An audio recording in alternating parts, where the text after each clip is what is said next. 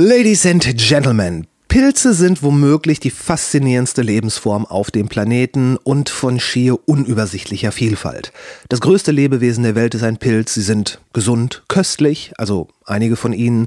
Äh, sie finden Verwendung in der Medizin, sowohl in Form von zum Beispiel Penicillin, aber auch die psychedelische Variante, die sich laut Studien sehr vielversprechend bei der Behandlung von Suchtproblemen oder Depressionen erweist.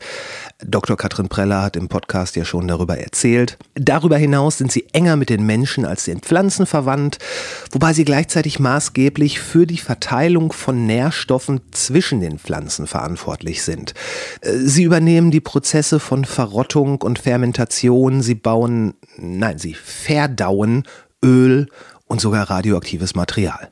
Wie gesagt, faszinierend. Ich bin entsprechend superglücklich, dass diese Folge zustande gekommen ist, denn äh, meine Gästinnen forschen am Dortmunder Fab Lab für das Umsichtprojekt des Fraunhofer Instituts an weiteren praktischen Nutzungsarten, wie zum Beispiel Schallabsorber aus Myzel bzw. Pilzstrukturen.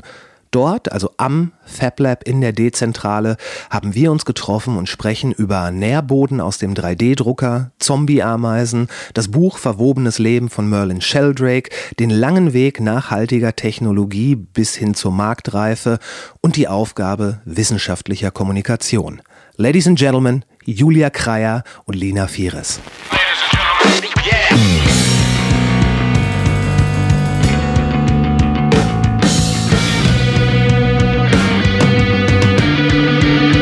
Called Intro. Natürliche Ausrede. Like Anthony closer, I hope you're licking it. Wo alles nicht ganz so schlimm oder nicht ganz so geil ist. Was wirklich drauf anlegt, könnte man Suicide bei Tiger begehen. Es gibt noch andere Feinde. Wir werden nicht so viele Leute erschossen. 10.000 Mann, wir brauchen Pferde und Kanonen. Ich finde den Plan super. Die Welt geht zugrunde. Hat die Kontrolle über sein Hi, Julia, Lina. Hallo. Nur äh, so ein bisschen für den Kontext. Wo sind wir hier? Wir sind hier an der Dezentrale Dortmund im Hinterhof. Ähm, das ist ein kleines ja, Hinterhof Fab Lab in Dortmund. Ein Fab Lab. Genau, also ein Fabrication Laboratory. Das Ja. heißt, es ist eine offene Werkstatt. Wir bieten hier interessierten BürgerInnen an, dass sie Lasercutter benutzen können, 3D-Drucker. Das ist so, ich sag mal, die typische Fab Lab Ausstattung, die es gibt. Und was uns so ein bisschen besonders macht im Vergleich zu anderen Fab Labs, ist, dass wir auch einen Bio-Bereich haben. Biobereich. Genau.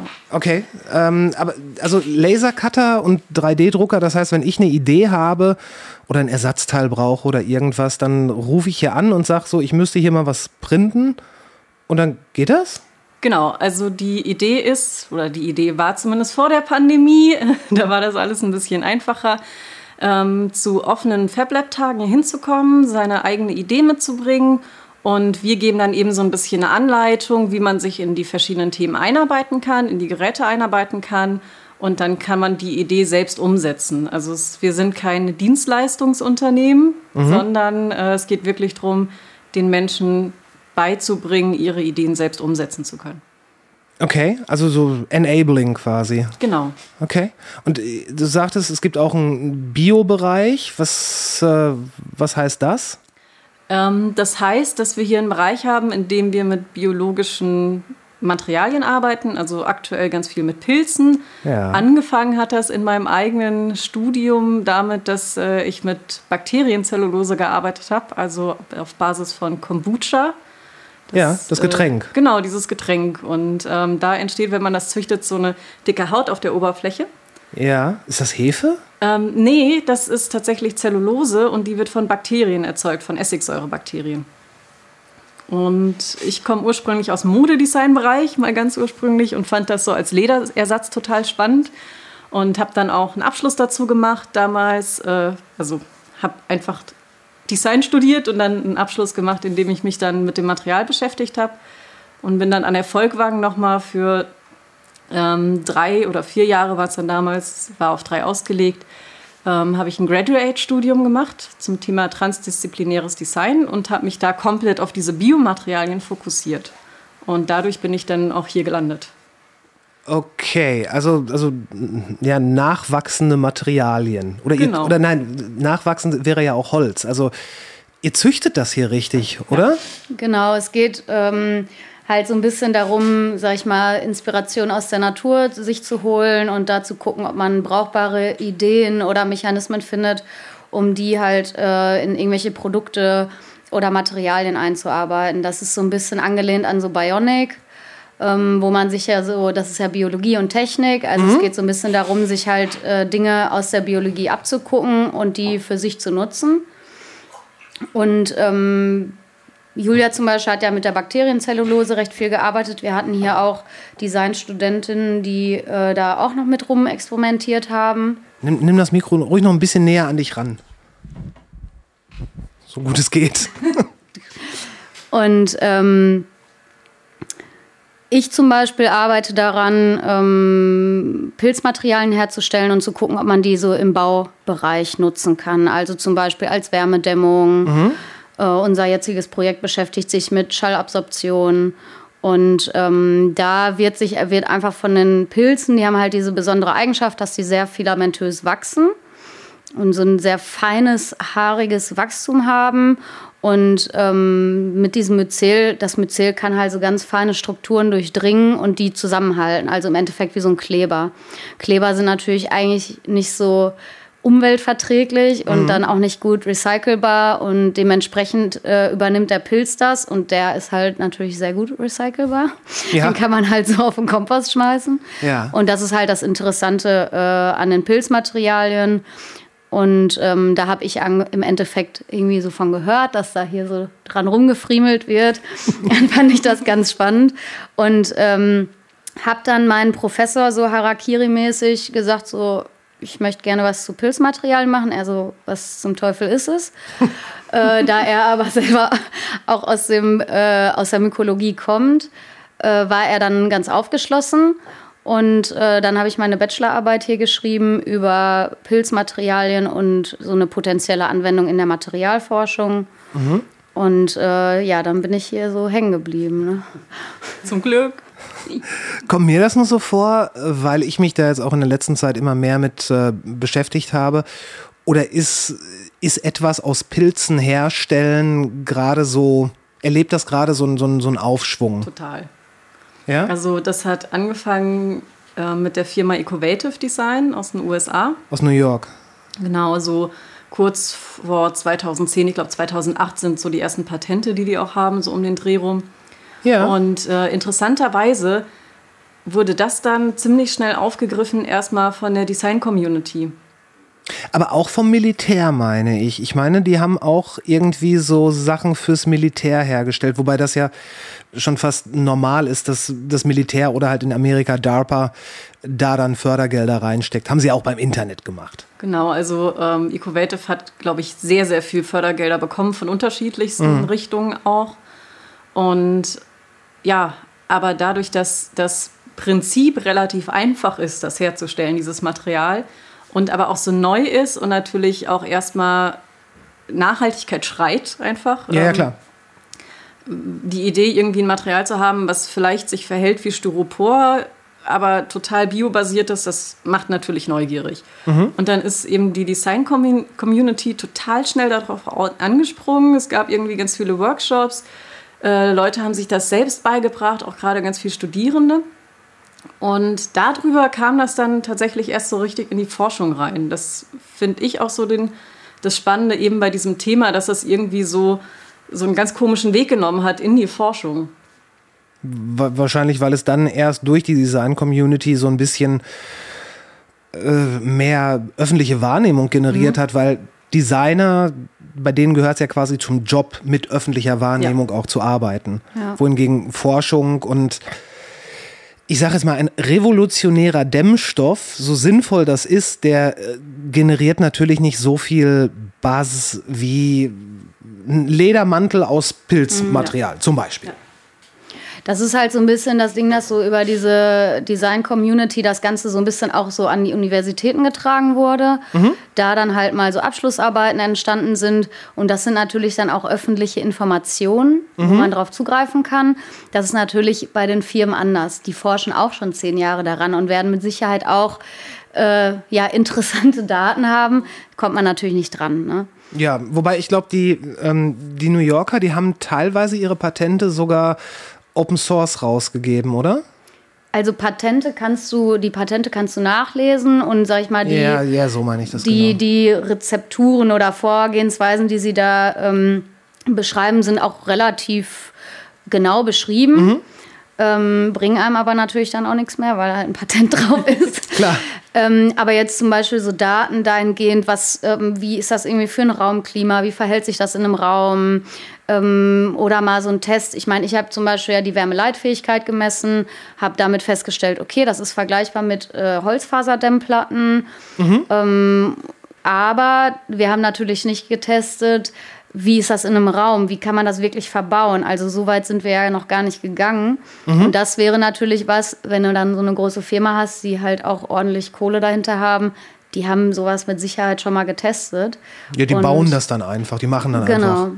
Und äh, das ist halt so ein bisschen schwierig, dann an Informationen zu kommen. Und als ich die Arbeit geschrieben habe, es gab nicht eine einzige wissenschaftliche Quelle, die ich nutzen konnte, um das irgendwie in meine Arbeit zu beziehen. Und ähm, das ist halt ganz schön, dass sich das gerade so ein bisschen ändert, dass mhm. viele ähm, StudentInnen halt äh, wirklich da dran sind und irgendwie da so aus allen Richtungen der Biologie, Biofabrication, äh, irgendwelche Leute, die wirklich auf so Materialforschung ähm, konzentriert sind. Also, dass sich da irgendwie aus allen Richtungen so ein bisschen was tut. Ne? Und äh, also du stellst, oder ne, wenn ich sage, du stellst her, das klingt, ist ja, ist ja Quatsch, aber du forschst zum Beispiel jetzt gerade an Wärmedämmung auf Pilzbasis. Das äh, habe ich gemacht ähm, ah, okay. in meiner Abschlussarbeit. Jetzt gerade ähm, haben wir hier ein Projekt laufen, Fungi Factoring heißt das. Ja. Und ähm, da drucken wir eine Lignocellulose-basierte Paste mit einem 3D-Drucker, mit einem Pastendrucker. Okay. Und die wird dann vom Pilz durchwachsen. Okay, also ihr formt den Nährboden für den Pilz? Über den 3D-Drucker, ja. Genau. Und die ganze Paste ist dann schon angeimpft mit Pilzmaterial. Ja. Und ähm, dann wird das in den Klimaschrank gestellt, in, inkubiert bei 25 Grad mhm. und 90 Prozent Luftfeuchtigkeit und dann durch, wird dieses Werkstück durchwachsen. Und das mhm. Besondere daran ist, dass du halt sehr spezielle Formen herstellen kannst durch den 3D-Druck. Mhm. Und ähm, wir drucken im Moment Exponate, die wir als Schallabsorber nutzen möchten. Und das ist genau der Grund, warum, warum ich quasi hier sitze, weil ich möchte mir halt irgendwann mal ein kleines Podcast-Studio einrichten, ähm, wo ich euch dann zum Beispiel auch hinholen könnte. Und da fände ich es natürlich geil, wenn der Schallabsorber aus Pilzmaterial ist. Und also, um das Ganze, also ihr, es ist nicht so, dass ihr eine Form macht, wo der Pilz reinwächst, sondern es ist wie ein, wie ein Basismaterial, was dann vom Pilz durchdrungen wird. Genau. Also das Material. Habt hier, sorry, habt ihr hier sowas rumliegen irgendwo? Ja. Ja. Geil.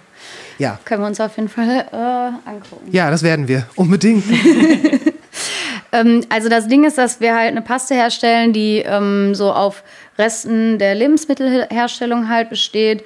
Wir nutzen Strohreste zum Beispiel oder auch Holzreste. Also es geht schon so ein bisschen darum, also so ein Kreislauf ähm, Herz, also so einen Kreislauf halt zu bilden und einfach Reste aus der Industrie zu nehmen, die Lignocellulose basiert sind, also alle Pflanzenreste beispielsweise oder irgendwie Bohnenstroh, Rapsstroh, sowas können wir alles nutzen. Und okay. das nutzen wir als Grundsubstrat für den Pilz. Was ist das für ein Pilz? Also wir arbeiten mit unterschiedlichen Pilzen. Einmal arbeiten wir mit äh, Ganoderma lucidum, das ist der Reishi. Das ist auch ja. ein Pilz, der in der traditionellen chinesischen Medizin sehr viel genutzt wird. Aha. Und ähm, den nutzen wir einmal. Das ist ein Baumpilz. Der kann, ist halt in der Lage, ähm, so ja, totes Holz zu zersetzen. Mhm. Und äh, dann nutzen wir noch die Tramete. Das ist auch ein heimischer Pilz. Der ist auch recht häufig und genau, der ist auch in der Lage dazu. Und wie, wie, wie empfindlich sind Pilze? Weil, also mir ist jetzt zum Beispiel neulich aufgefallen, ich hatte eine, eine Pflanze in der Wohnung und ähm, morgens war da ein kleiner Pilz dran. So ein, natürlich weiß ich nicht, was es war, aber er war halt da. Und abends war der schon wieder weg. Und ich, ich also er war rückstandsfrei weg. So, es ging so weit, dass ich dachte, dass vielleicht irgendein, ob da ein Tier reingekommen ist und den gefuttert hat. Aber der, der, der, der, die wachsen ja sehr schnell, also unglaublich schnell mhm. und ähm, können sich aber auch sehr schnell wieder ja, auflösen oder ich meine, die Pilze, die man sieht, das sind ja nur die, die Fruchtkörper eigentlich. Das, was man kennt, die Champignons, der mhm. Kräuterseitling und so weiter.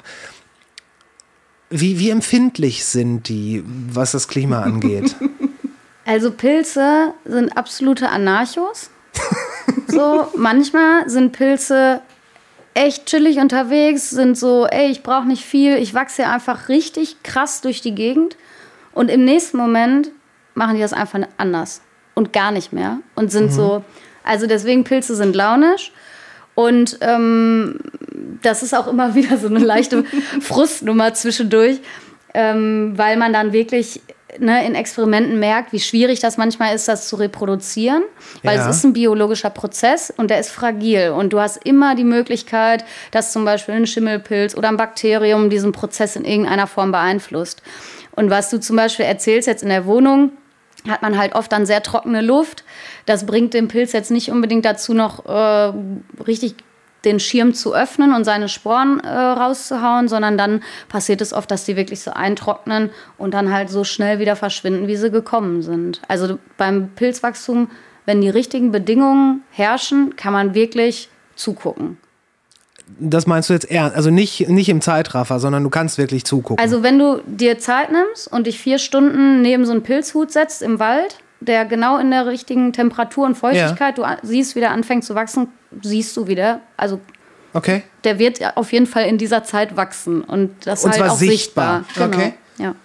Das ähm, kannst du zu Hause ganz gut nachvollziehen, ähm, wenn du mal irgendwie so ein DIY-Selbstzücht- äh, Kit holst von Austernpilzen. Die wachsen also super schnell, die kann man auch auf Pappe selbst züchten. Also ja. die sind sehr anspruchslos und die wachsen halt auch super, super schnell. Aber die, die Anspruchslosigkeit der Pilze, ähm, ich meine, ich weiß gar nicht, ob man sagen kann, dass es sind Pilze anspruchslos oder gibt es so viele verschiedene Pilzsorten, dass du quasi für für fast jeden Umstand einen Pilz hast, der da wachsen kann, sofern, ich glaube, das Einzige, was sie wirklich nicht mögen, ist Trockenheit. Genau, also was wir merken das ja auch, die Auslandpilze zum Beispiel, die kannst du auch auf Strohballen züchten. Wie gesagt, du kannst sie auf Pappe züchten. Den Reishi hingegen, ähm, da brauchst du auf jeden Fall auch einen Holzanteil im Substrat. Also, und der wächst viel langsamer. Das heißt, das Substrat ist anfälliger für Schimmelpilze natürlich und der Auslandpilz wächst viel schneller und dann überwächst der so einen Schimmelpilz auch einfach mal. Also ein Pilz kann auch den anderen Pilz überwuchern. Es gibt sogar Pilze, die darauf spezialisiert sind, nur auf anderen Pilzen zu wachsen.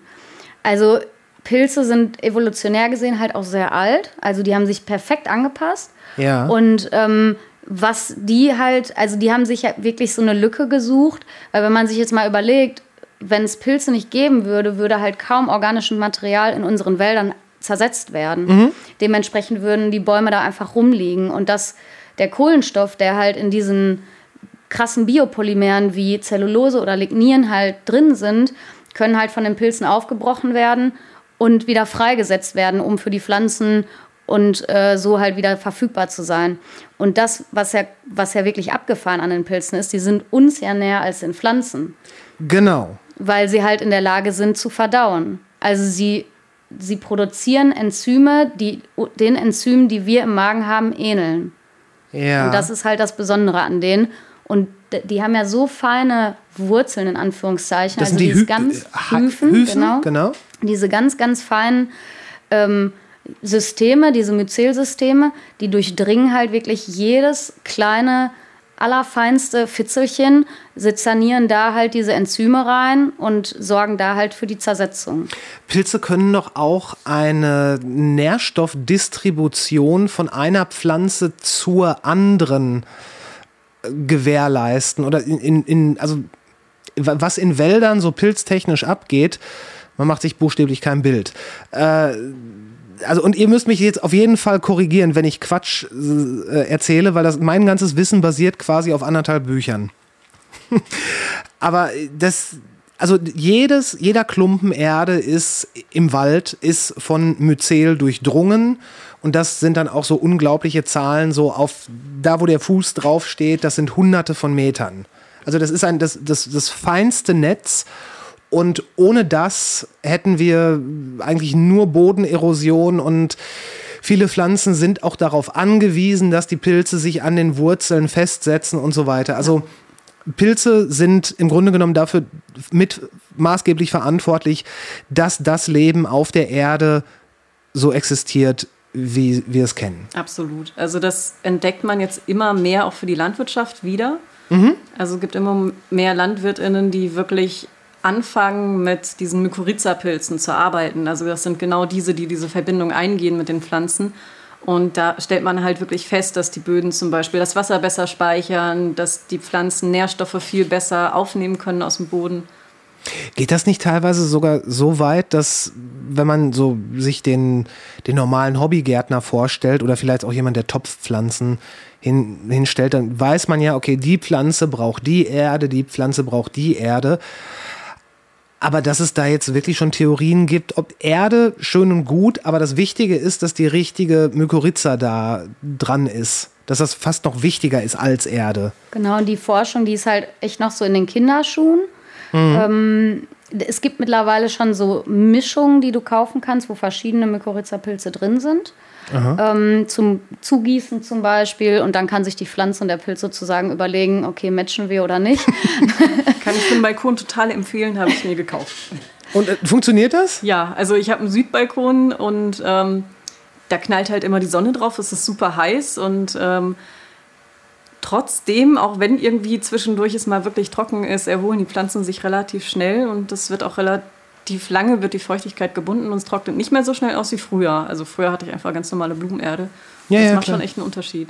Also das ist halt, ähm, was man auf jeden Fall mittlerweile weiß und deswegen wird zum Beispiel werden Pilze auch oft so das äh, Internet des Waldes oder sowas genannt. Ja, ja ne? das Wood Wide Web. Genau und ähm, weil die gehen ja Verbindung mit den Pflanzen ein und was da halt einfach im Endeffekt ist es halt auch also kann man es auch so ganz gut nachvollziehen, warum es Sinn macht, weil Pilze sind nicht in der Lage, Photosynthese zu betreiben. Deswegen werden die vom Baum halt mit Zucker versorgt mhm. und einfachen Kohlenhydraten. Und der Baum ist nicht in der Lage, so ein feines filamentöses äh, Hyphenwachstum zu haben. Und die sind nicht in der Lage, halt durch diese Enzyme auch an ganz bestimmte Nährstoffe zu kommen. Mhm. Und das macht dann sozusagen der Pilz. Und dementsprechend ist das halt eine sehr schöne Symbiose, wo sich beide halt was geben. Ja, jeder, jeder nimmt halt den Vorteil aus der Verbindung mit. Genau. Wie seid ihr da drauf gekommen? Ich meine, du, du hast schon gesagt, äh, Julia, dass die Haut auf dem Kombucha dich da inspiriert hat. Genau, also das war tatsächlich so. Ich habe, also ich hole jetzt mal ganz weit aus und fange bei meiner Mutter an. Ähm, die ist Kirschnermeisterin. Das heißt, ich bin groß geworden mit ganz viel Leder und Pelzmänteln um mich rum. Mhm und fand Leder einfach immer ein super spannendes Material und habe dann aber irgendwann auch so dieses Bewusstsein dafür bekommen, so gegen Ende meines Modedesign-Studiums im Bachelor, dass das ja eigentlich totale Scheiße ist, so um es mal ganz wegen krass Tiere. zu sagen. Wegen, wegen Tieren und auch was es, ähm, ja, was einfach die Tierzucht damit bringt und wie lange auch einfach sowas braucht, um zu wachsen. Ne? Also so eine Lederhaut, das braucht ja Jahre. Mhm. Und hab, fand Kunstleder auch immer interessant, aber es war irgendwie nicht so das Wahre, weil es ist halt irgendwie totes Plastik. So mhm. fühlt es sich an. Also ja, so nicht, nicht nur auf auch. der Haut, sondern auch im Kopf. Und ja. dann bin ich über die Arbeiten von Suzanne Lee gestolpert. Mhm. Das ist auch eine Designerin aus London, die eben mit diesem Kombucha, mit dieser Bakterienzellulose wirklich so Kleider entworfen hat und hergestellt hat. Halt natürlich als Modellobjekte, aber wirklich so einfach, um zu zeigen, so, ey, es geht auch anders. Und das fand ich dann super spannend. Hab dann erstmal was ganz anderes studiert, nämlich Creative Direction. Und das hat, Thema hat mich aber nicht losgelassen. Und ähm, dann hat mich noch ein Kommilitone auf ein ganz neues Buch gebracht, auf das Buch Biodesign von William Myers, was damals irgendwie 2011 rauskam. Und das war so quasi meine persönliche Bibel zu der Zeit, weil das voll ist mit Projekten im Biodesign-Bereich. Und Biodesign bedeutet einfach etwa, also Mode aus ja, lebenden Sachen? Nicht nur Mode, also alles Mögliche an Produkten aus äh, lebenden Sachen oder produziert durch lebende Prozesse. Ähm, da, also da waren zum Beispiel auch so Beispiele drin wie solche Wurzelbrücken, die gibt es, ähm, ich weiß gerade nicht mehr wo, ehrlich gesagt, äh, äh, in Regenwäldern. Da werden über Jahrzehnte, teilweise Jahrhunderte, werden Wurzeln von Bäumen miteinander verwoben und mit Lianen nochmal verwoben, um damit Brücken zu bauen. Mhm. Und wirklich so die, diese, diese Idee, dass man gestaltet nicht irgendwie aus lebendigem oder ehemals lebendigem Material, sondern man gestaltet mit lebendigem Material. Also man geht quasi so eine Kooperation ein mit den Organismen. Auch das schon fast eine Symbiose. Fand ich halt total spannend. Und habe dann eben beschlossen damals so, ich muss jetzt meinen Abschluss zu dem Thema machen. Ähm, habe das dann auch gemacht, so also mehr schlecht als recht damals, weil ich nebenher noch ein Praktikum, dann eine Freiberuflichkeit hatte bei einem ähm, ja, bei einer Firma, wo ich als Modedesignerin gearbeitet habe. Und das ging dann auch irgendwann nicht mehr weiter, diese Anstellung. Und dann hatte ich so überlegt, was machst du jetzt? Hm. Das Thema lässt dich nicht los. Und bin dann halt irgendwie an die Volkwang-Uni gekommen. Dort gab es damals eben diesen Studiengang für transdisziplinäre Gestaltung. Heterotopia, Graduate-Programm nannte sich das. Und wollte mich eigentlich drei Jahre lang mit Bakterienzellulose befassen. Bin dann über meinen damaligen Dozenten, den Jürgen Bertling, der hier nebenan wohnt und äh, der bei uns der stellvertretende Abteilungsleiter ist, der dieses FabLab auch aufgebaut hat, bin ich dann eben an dieses FabLab gekommen. Und er fand halt auch diese Idee total spannend, die ich damals verfolgt habe und hat mir dann eben auch ähm, geholfen, das Thema hier mit reinzubringen ins FabLab. Ich habe dann als Hiwi angefangen hier und habe dann auch in dem Rahmen auch Workshops besucht. Wir haben Veranstaltungen selbst organisiert ähm, mit anderen Leuten, die mit Pilzmaterialien auch arbeiten und so über dieses Aufmachen dieses Themas von der Bakterienzellulose zu, oh mein Gott, was gibt's denn da noch alles? So bin ich dann halt irgendwie an diesen Pilzen hängen geblieben. genau. Okay, und das, äh, das, ja, das hängt dir bis heute nach, wenn ja. man so will. Wie war es bei dir? Also ich habe ähm, Biologie angefangen zu studieren und äh, habe nebenbei schon die ganze Zeit immer als äh, Wald- und Umweltpädagogin gearbeitet und habe mir damit ja sozusagen mein Studium finanziert. Und ähm, da war ich dann immer viel mit Kindern oder Erwachsenen im Wald unterwegs, habe dann so ein bisschen was über den Wald erzählt und so. Und ähm, da habe ich halt immer schon gemerkt, okay, irgendwie war, fand ich es immer faszinierend und immer so als Inspirationsquelle habe ich die Natur auch immer wahrgenommen. Und mein Studium habe ich immer aus dieser, aus dieser Idee gemacht des Umweltschutzes. Mhm. Und ähm, ja, irgendwann kam ich aber an so einen Punkt und dachte mir so, hm, ja, was machst du denn jetzt, ne? Ähm, wo gehst du da hin? Gehst du in irgendwelche großen Firmen? Welche Bereiche interessieren dich? Und dann bin ich mehr oder weniger durch Zufall ne, über eine Freundin, die auch an der Volkwang studiert hat, die dann hier irgendwie ein paar Experimente gemacht hat, ähm, meinte sie, ja, die machen ja auch was mit Pilzen. Du hast doch auch was mit Pilzen gemacht. Und ich war da gerade an der Geobotanik bei uns äh, an der Uni und äh, habe halt auch mit Pilzen gearbeitet. Mhm. Und dann bin ich einfach mal hier hingekommen und meinte so, ja, was macht ihr so hier, ne? Und habe halt eh gerade nach einem Thema für meine Bachelorarbeit gesucht, weil ich an der Uni nicht glücklich war mit den Themen. Mhm. Das ist alles sehr Grundlagenforschung und irgendwie wollte ich für mich äh, ja so eine Perspektive auch finden, was man wirklich mit so einem Studium also wirklich verändern kann hier so auf der Welt. Und als ich das dann gehört habe, war das direkt für mich so, okay, das finde ich richtig cool. Also wirklich auch so biologisches Wissen zu nutzen, um ein Material herzustellen, was wirklich dann konkret irgendwo eingebaut werden kann oder wirklich auf dem Markt irgendwie wirklich was verändern kann, ganz konkret. Das hat mich dann halt sehr angespornt. Also mhm. etwas, was nicht nur theoretisch ist, sondern einen praktischen Nutzen hat und vielleicht genau. sogar äh, auch einen wirtschaftlichen Nutzen. Genau, und für mich war das einfach so diese Sache, dass ich irgendwann auch gecheckt habe, okay, ich meine, diese, ähm, dieses schnelle Bauen, schnelllebige, schnelllebig unterwegs sein, das wird ja auch erstmal so bleiben, sag ich mal so. Mhm. Ähm, ne? Also dieser heftige Konsum wird sich ja jetzt nicht von heute auf morgen ändern. Und ähm, da habe ich dann halt so überlegt, okay, aber was kann man denn dann machen, um, um sag ich mal, ja, die Umwelt zu schonen, um für die nächsten Generationen, sag ich mal, auch noch was Lebenswertes zu hinterlassen. Und ähm, da war für mich dann halt wirklich dieser Ansatz, auch gerade jetzt mit in unserem Institut auch, dass das immer eine Forschung ist, die in einer ganz konkreten Idee auch münden soll. Und das war für mich dann wirklich so, wo ich dachte, jo, das ist was für mich. Und ähm, da ich dann hier halt angefangen habe und das direkt irgendwie auch gut geklappt hat, ich habe mir dann am Anfang immer erstmal irgendwelche Gefäße oder Schälchen und irgendwelche cool geformten Sachen gemacht. Das hat dann schon Spaß gemacht. Äh, aber dann auch wirklich zu überlegen, okay, was kann ich jetzt, ne? Also wie kann ich da irgendwie so eine kleine Forschung draus machen? Mhm. Und mit den Ergebnissen war ich dann auch sehr glücklich und äh, war halt auch selber einfach erstaunt, dass es wirklich vergleichbar ist mit einem Material, was auch schon auf dem Markt besteht mhm. und am Start ist. Mm, und ja, das, das war dann so mein Ansporn, äh, da weiterzumachen. Und ich muss sagen, jetzt hier die Arbeit in einer Dezentrale hat mir immer Spaß gemacht. Wir sind hier irgendwie ein ganz nettes Team und dass zum Beispiel Leute, die fachfremd sind, hier hinkommen und sich mit diesen ja, so wissenschaftlichen Themen auseinandersetzen können, finde ich total toll ähm, weil es sehr inklusiv ist, Menschen mitnimmt, die halt vielleicht auch nicht die Möglichkeit hatten, irgendwie eine wissenschaftliche Bildung, eine offizielle an der Universität oder so mitzunehmen.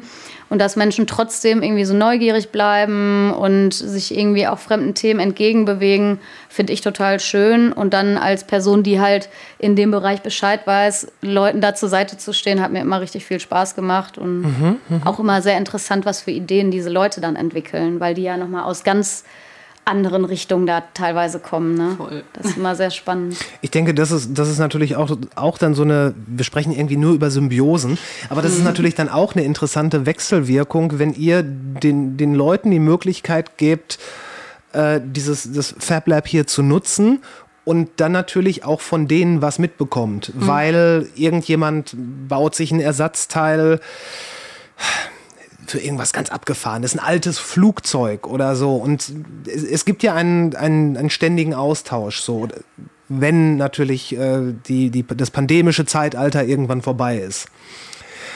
Habt ihr denn dann vor, mit, ähm, mit zum Beispiel jetzt ganz konkret dieser Pilzschallabsorber? Mhm. Das, das ist ja was, das kann man sich relativ gut vorstellen, dass sowas dann auch äh, verkauft wird was ist, ja, wie, wie, ist da so die Herangehensweise? Sagt man, ich habe ein Material, ich habe ein Konzept, wer will es kaufen, um damit Geld zu verdienen? Wie läuft sowas? Also bei uns ist das Forschungsprojekt so entstanden, dass wir eben die Idee hatten, was mit dem Material zu machen. Mhm. Und ich habe einfach, ich habe in Produkten gedacht und habe halt damals auch so ein bisschen überlegt, so okay, was, was kann man denn daraus machen, was so ein bisschen auch mit so einem wirtschaftlichen Hintergedanken auch vielleicht ein bisschen mehr Geld kostet als das Verpackungsmaterial, für die, das man es zu dem Zeitpunkt sehr viel eingesetzt hat. Weil so ein ja, Styroporblock, den äh, herzustellen, ist sehr billig, der wird sehr billig verkauft und dieses Material, das braucht ja schon auch Zeit im Herstellungsprozess. Und der Herstellungsprozess ist ja schon aufwendig und kostet demnach auch Geld. Das muss ja alles nachher bezahlt werden. Und dann kam eben so dieser Gedanke so der Innenarchitektur auch auf. Ich habe mhm. das damals erstmal so ein bisschen außerhalb vom Fraunhofer ähm, mit einem kleinen Team gemacht. Und dann haben wir aber gesagt, das muss weiter perfektioniert werden. Wir müssen das in die Forschung geben. Mhm habe da mit Kollegen und Kolleginnen drüber gesprochen und dann hat sich eben ergeben, dass es in Stuttgart ein Fraunhofer, das Fraunhofer IBP gibt, Institut für Bauphysik, die sich ganz viel mit Akustik beschäftigen. Und ein Kollege von uns hat mit denen auch schon zusammengearbeitet. Und die hatten eben so diesen Ansatz, ähm, dass sie gerne mal was mit dem sogenannten Double Porosity Verfahren probieren wollen. Wer nicht? Das heißt, du hast ähm, in dem Material selbst hast du eine Porosität und du bringst aber dann in das Produkt nochmal andere Lochstrukturen ein. Also mhm. das kann man ganz einfach machen, zum Beispiel indem du einfach reinbohrst.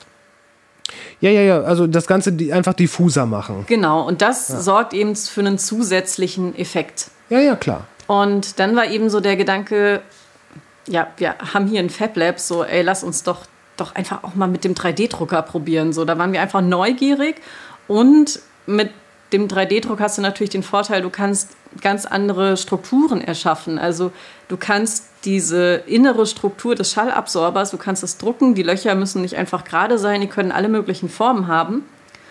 Und deswegen kamen wir dann eben auf die Idee, das mit dem 3D-Drucker auch umzusetzen. Mhm. Also es ist im Endeffekt, was wir gerade machen, ist eine Art Machbarkeit, Machbarkeitsstudie. Ja. Und das befindet sich jetzt einfach im Laborstadium und die Idee ist halt zu gucken, okay, können wir damit weitergehen? Und wenn ja, wie? Also wie kommt man von diesem Labormodus, in dem wir sind, dann auch drauf, dass man das, ich sag mal, im Technikumsmodus macht und wie könnte wirklich auch eine industrielle Produktion aussehen? Weil das natürlich alles nochmal Stufen sind, die den ganzen Prozess immens verändern. Ja. Ja, aber, aber es den Prozess im besten Fall nicht zu sehr verändern sollten. Also das ist so ein 3D-Drucker, der, der ich weiß gar nicht, ob 3D-Drucker schon wirklich für Massenproduktion geeignet sind oder ob es dann eher ist, dass, dass der 3D-Drucker eher eine Form, so wie eine, wie eine, ja, wie die Kuchenform herstellt, um dann von anderen Maschinen übernommen zu werden. Ähm genau, also 3D-Druck ist einfach langsam, sind wir ehrlich. Ja. Also das würde natürlich schneller gehen, wenn wir die Sachen einfach in Formen packen und dann mhm. ist gut. Ähm, aber es geht eben um diese innere Struktur, die wir dann auch erzeugen können. Wo wir jetzt einfach gucken müssen, und das haben wir noch nicht abschließend, äh, können wir noch nicht abschließend bewerten, bringt uns diese innere Struktur wirklich weiter in dem Produkt und ist das dann wirklich so, dass das zwingend mit 3D-Druck sein muss oder wenn die uns weiterbringen, können wir das rein theoretisch auch in Formen machen. Also diesen Punkt müssen wir einfach für uns jetzt gucken, wie da die Auswertung ist, ob das sinnvoll ist oder nicht. Mhm. Warum, wenn, wenn ihr jetzt, ihr habt ja mit dem 3D-Drucker, mit diesem kom kompostartigen Material gearbeitet, diese, diese ganzen äh, pflanzlichen und Holzrestbestände, das ist das Grundmaterial, was dann vom Pilz durchdrungen wird. Mhm jetzt als Laie gesprochen, wenn man da schon so eine multiporöse Vorgabe hat, die aus dem 3D-Drucker kommt, warum ist es dann sinnvoll, das nochmal im Anschluss von dem Pilz durchdringen zu lassen? Ja, das ist so ein, ähm, ist halt, war halt so die Idee dahinter, dass dieses filamentöse Wachstum der Hyphen mhm. nochmal halt so eine, äh, so eine eigene Porenstruktur in das ja, okay. Ganze einarbeitet. Okay, klar. Und dadurch halt wirklich nochmal so eine, wirklich eine Absorption stattfinden kann auf einer ganz anderen Ebene. Und das war halt dann so die Idee, einerseits die Form äh, des Werkstücks als ähm, ja, Absorptionsmöglichkeit, dann natürlich die innere Struktur und dann halt noch im allerkleinsten sozusagen halt ähm, diese, diese mini ganz kleinen Poren, diese Mikroporen, die halt dann durch den Pilz erzeugt werden. Und da machen wir aber auch Vergleiche und gucken halt, ist das wirklich so? Ja. Bringt das wirklich was ja. oder halt nicht? Ne? Und das sind natürlich Sachen, wie gesagt, es ist eine Machbarkeitsstudie, das ist halt so richtig Grundlagenforschung. Mhm. Und da sind wir selber natürlich super gespannt und denken natürlich auch darüber nach, ähm, kann man vielleicht auch schon Fasern nutzen, die irgendwie hohl sind oder die groß sind oder besonders klein sind. Also da muss man auch so ein bisschen überlegen, was macht überhaupt Sinn. Und ähm, wir hatten das Projekt über den Zeitraum, haben wir wirklich schon recht viel rausbekommen. Aber wenn man wirklich sowas irgendwie marktreif machen möchte, da wird man noch ein bisschen Zeit brauchen. Wie lange braucht man für sowas? Ich habe da überhaupt keine Vorstellung. Ich bin auch selber ein sehr ungeduldiger Mensch und ich, ich, ich frage jetzt mal ganz naiv, arbeitet ihr schon länger als zwei, drei Monate dran? Ja, also das Projekt geht jetzt seit zwei Jahren ungefähr. Mhm. Ähm, wir haben uns aber vorher schon damit befasst. Wann hast du deinen Bachelor gemacht? 2018, 17? ja, um den Dreh rum. Also das sind schon einige Jahre, die da reingeflossen sind. Und jetzt das Forschungsprojekt hat uns natürlich ganz konkret nochmal auf eine sehr zentrale Sache fokussiert, wo wir ja. dann auch wirklich ganz genau dranbleiben konnten.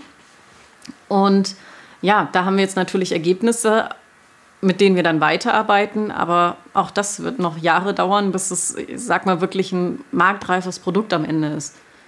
Ja, und wenn man halt dann guckt, ne, was auch auf dem Markt so zu haben ist, da erstmal ein Konkurrenzprodukt herzustellen, was irgendwie halbwegs klar geht, ist auch nicht so einfach.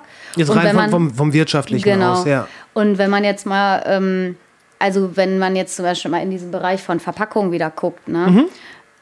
Ich meine, Styropor, das ist halt ein Material, was wirklich schon gut erforscht ist, was gut in industriellem Maßstab halt hergestellt wird. Also da konnte man irgendwann halt den Preis so runterdrücken.